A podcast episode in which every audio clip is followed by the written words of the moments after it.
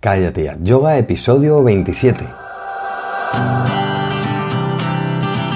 Bienvenidos a Cállate ya Yoga, el podcast en el que hablamos de yoga, de la práctica, la teoría, las escuelas, los maestros, las posturas, los libros y todo lo relacionado con esta maravillosa práctica. Hablamos de yoga de manera normal, con los pies en la tierra y con sentido del humor. Hablamos de yoga en definitiva como si lo hiciéramos de cualquier otro tema. Soy Jorge Caballero, un practicante de yoga que también imparte clases desde hace tiempo. Hoy vamos a hablar un poco de meditación. Pero antes recordaros que tenemos ya en marcha el curso de yoga para gente normal y que, bueno, pues en el curso, que tiene un precio de 10 euros al mes, tenéis clases semanales guiadas eh, en vídeo, clases paso a paso.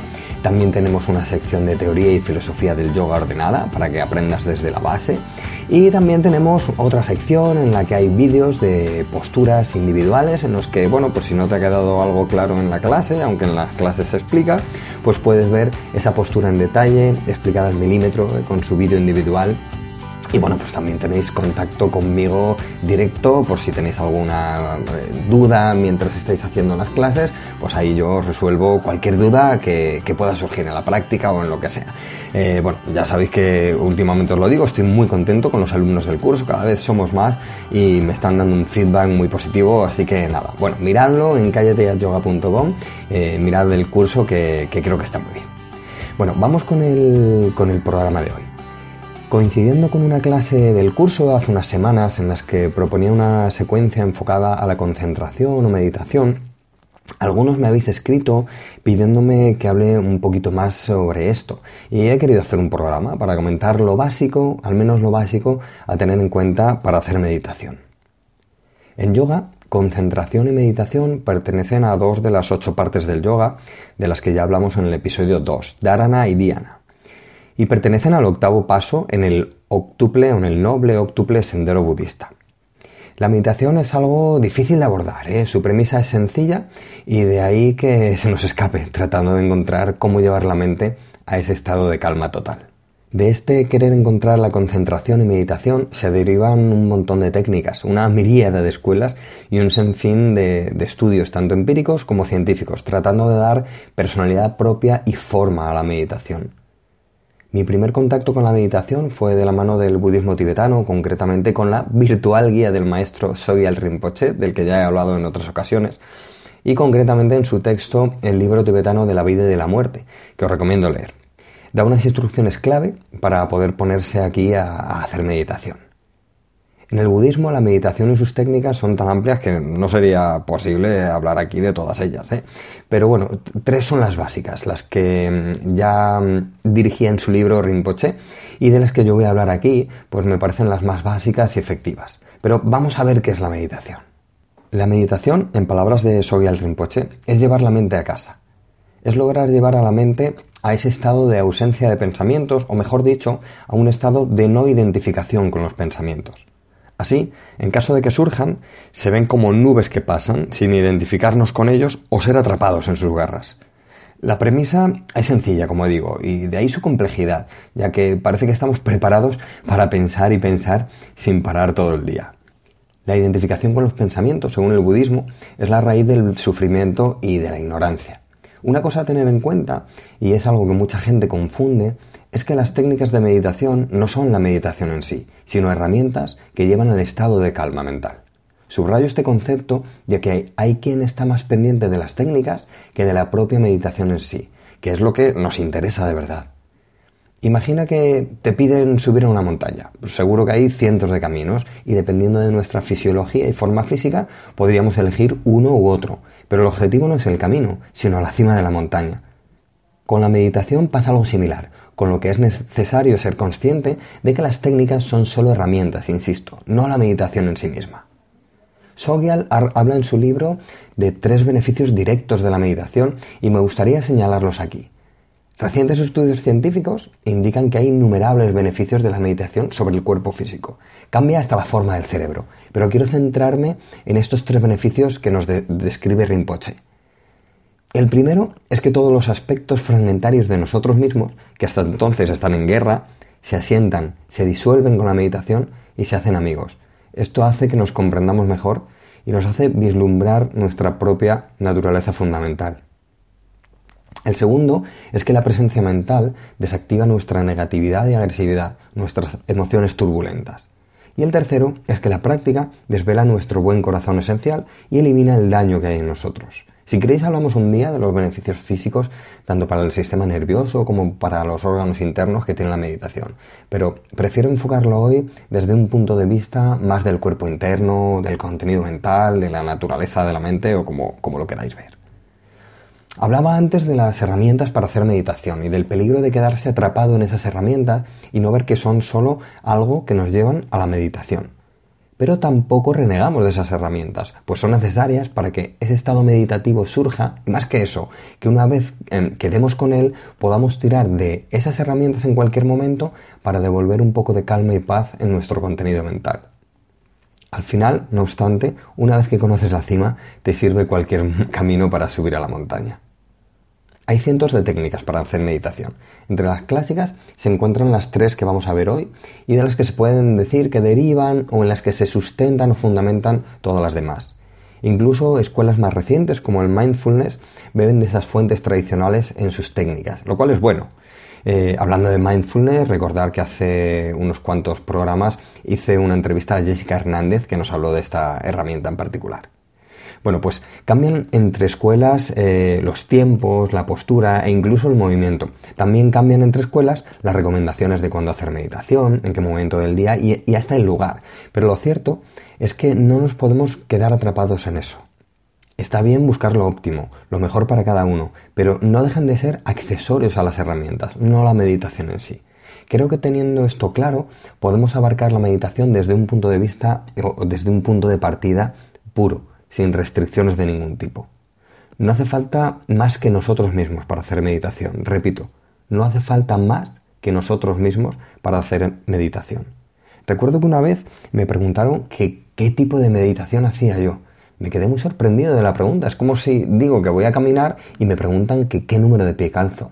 Bueno, hombre, pues puede tener que ver, pero no es relevante. Nos tenemos que centrar en la meditación, no en lo que nos lleva a ella. Pero ¿qué buscamos con la meditación? Hombre, dependiendo de cada uno, em, el hecho de ponerse a hacer meditación puede ser por cosas muy diferentes. Aquí yo no me meto, cada uno es libre de elegir la, motivación que quiera. Así, vemos que hay gente que se acerca a la meditación para parar un poco en su agobiada jornada laboral, otros que quieren centrar más su atención y mejorar su intelecto, sanar problemas emocionales, y otros pues que buscan la liberación total de la mente, como era lo que buscaba el señor Buda.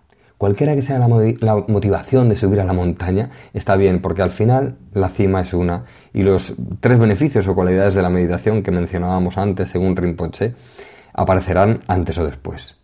Como decía, hay infinidad de técnicas para llegar al estado meditativo. Podemos escribir mantras en un cuaderno que se llama Likita Yapa. Podemos girar sin parar dando vueltas como hacen los sufíes en su giro derviche. O incluso podemos caminar y caminar como en el budismo zen en, sus kinin. Eh, cada una de las técnicas es un tesoro para la mente ya que consiguen meternos en ese estado meditativo. Pero yo quiero hablar hoy de las tres eh, técnicas clásicas y las que yo siempre recomiendo.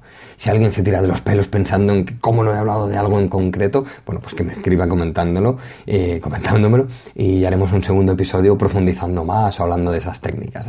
Así que hoy que nadie se enfade.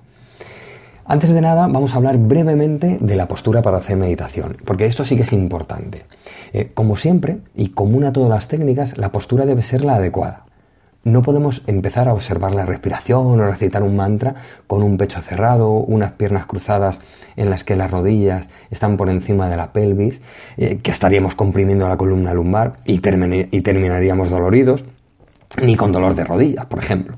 Además, una mala postura no va a dejar fluir la energía que sube por los canales que hay coincidiendo con la columna, desde el sacro hasta la coronilla.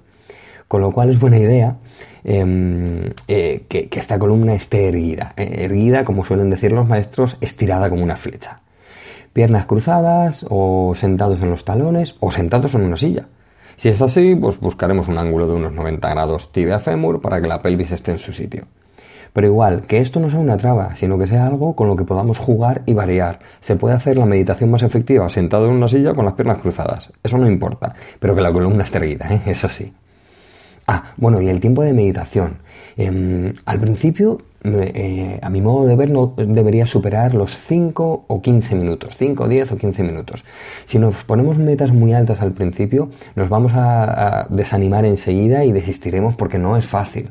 Es mejor empezar a hacer 5, 10 o 15 minutos una temporada y que el avanzar en el tiempo pues, sea una cosa, una, un camino natural para nosotros. La hora de la meditación, pues cuando tú quieras. Vas a ver cientos de teorías sobre cuándo es mejor hacerlo. Eh, pero solo es un impedimento si nosotros en ese momento, por las circunstancias eh, que sean, eh, no podemos hacerlo. Con lo que em, yo lo haría cuando cuando a ti te venga mejor. Sobre todo al principio hay que ponérselo fácil. Columna erguida, en una postura cómoda y a una hora que a nosotros nos venga bien. Y ya está. Y mm, vamos a ver esas tres técnicas que os decía que, para mí son las básicas para, hacer meditación. Fijaos, em, la primera sería la más clásica de todas y es observar la respiración. Este es mi preferido ¿eh? y es así por su sencillez y su efectividad. Eh, se trata simplemente de observar el ir y venir de la respiración. El ciclo respiratorio es tan largo y toca en tantos sitios que es muy fácil eh, la meditación de esta manera. Podemos simplemente sentarnos a observar ese suave ir y venir de la respiración, notarlo en toda su extensión y los movimientos que produce en el cuerpo. Eh, podemos incluso pararnos en, eh, en una fase primaria, podríamos contar respiraciones. Pero mm, es muy útil el centrarnos en un segmento de la respiración. Muchas veces recomiendo algo que me enseñó mi maestro y es observar el roce del aire en el interior de las fosas nasales. Simplemente notar ese toque del aire al entrar y al salir según vamos respirando. Incluso podemos enfocarnos solo en una parte de la respiración, por ejemplo, solo en cómo es el aire eh, inhalando o solo cómo es el aire exhalando al exhalar. La exhalación y su observación además calman el sistema nervioso y nos enfocan rápidamente.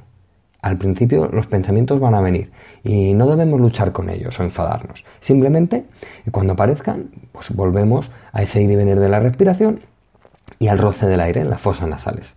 Una y otra vez volvemos ahí cuando aparezcan los pensamientos. Para mí es la mejor manera de, conectarse con la presencia mental y algo que podemos hacer en, cualquier parte, incluso con los ojos abiertos.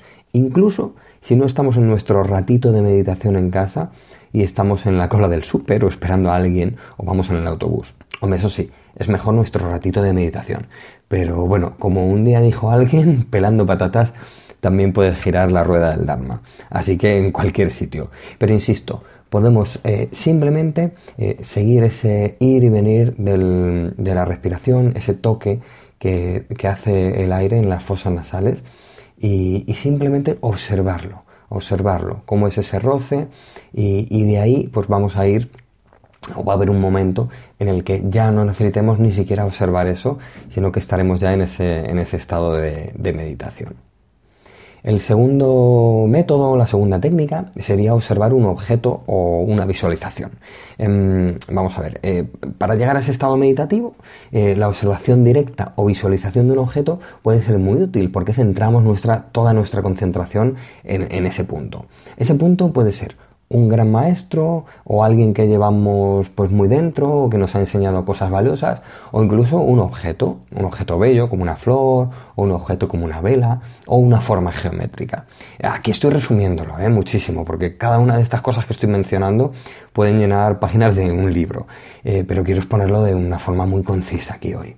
La cosa es que la observación de ese objeto o visualización nos ayude con a que con las sensaciones positivas que nos confiere saltar a ese estado meditativo. A veces se puede observar una vela o un maestro fijamente o tenerlo en, el interior, ¿eh? haciendo una visualización de, ese objeto o de ese maestro.